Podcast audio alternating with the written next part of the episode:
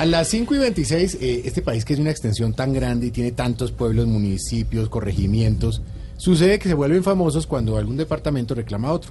Es lo de Belén de Bajirá que ya pasó entre Chocó y Antioquia. Pero que nos lo cuente mejor ese gran colombianismo que tenemos nosotros con los sitios olvidados, Mauricio Entre el Quintero. Métase entre el Quintero en Voz Populi. Los colombianos parecemos público de un circo en el que nuestros padres de la patria montan funciones para alegrarnos, pero nos hacen llorar. Y cuando quieren tirárselas de serios, pues nos producen risa. Por ahí salió un señor Juan Antonio Escalante, director del Agustín Codazzi, con el nuevo mapa de Antioquia y Chocó, en el que se corrige el corregimiento de Belén de Bajirá. La novedad es que este lugar no es paisa, sino chocuano. El gobernador de Antioquia, Luis Pérez, dijo que estaba indignado que eso era una ofensa. Y el del Chocó armó una fiesta por las calles de Quibdó.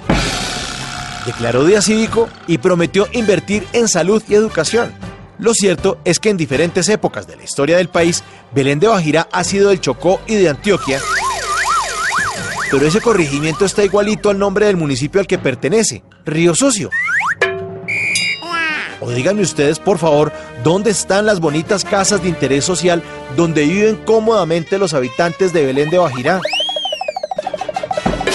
Yo quisiera conocer las modernas instalaciones del hospital donde cuidan la salud de los beleños. Que me manden fotos de las canchas de fútbol, la piscina olímpica, los salones y el teatro de su unidad deportiva, recreativa y cultural. O que me inviten a la fiesta prom de los alumnos de 11 de su prestigiosa escuela pública. No, no, no, no. Eso es otro de los morideros colombianos olvidados por nuestros mandatarios en toda la historia del país. Dicen que Belén de Bajira tiene una riqueza en oro increíble y que eso traerá desarrollo a la región y que por eso se la pelean tanto.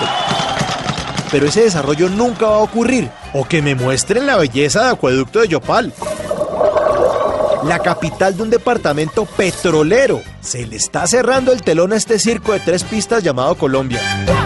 El país ya no aguanta más trapecistas haciendo malabares con nuestros impuestos. La taquilla se la siguen robando y los payasos siguen gobernando.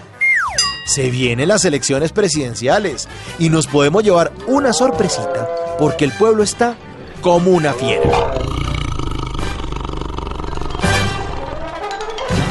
Y después no digas que no te avisamos. Mauricio Quintero es Voz Populi.